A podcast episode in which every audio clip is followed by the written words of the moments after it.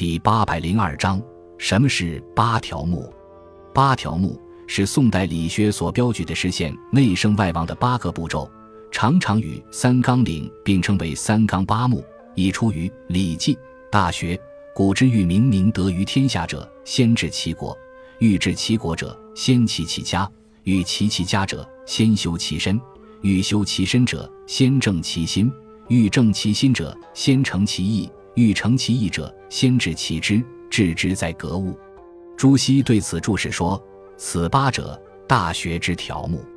八条目按顺序依次为：格物、致知、正心、诚意、修身、齐家。”治国明明德于天下，其中修身是中心的环节。如《大学》中所言：“自天子以至于庶人，一是皆以修身为本。”孟子曾说：“天下之本在国，国之本在家，家之本在身。”八条目是道德修养由一身而达于家国的基本途径。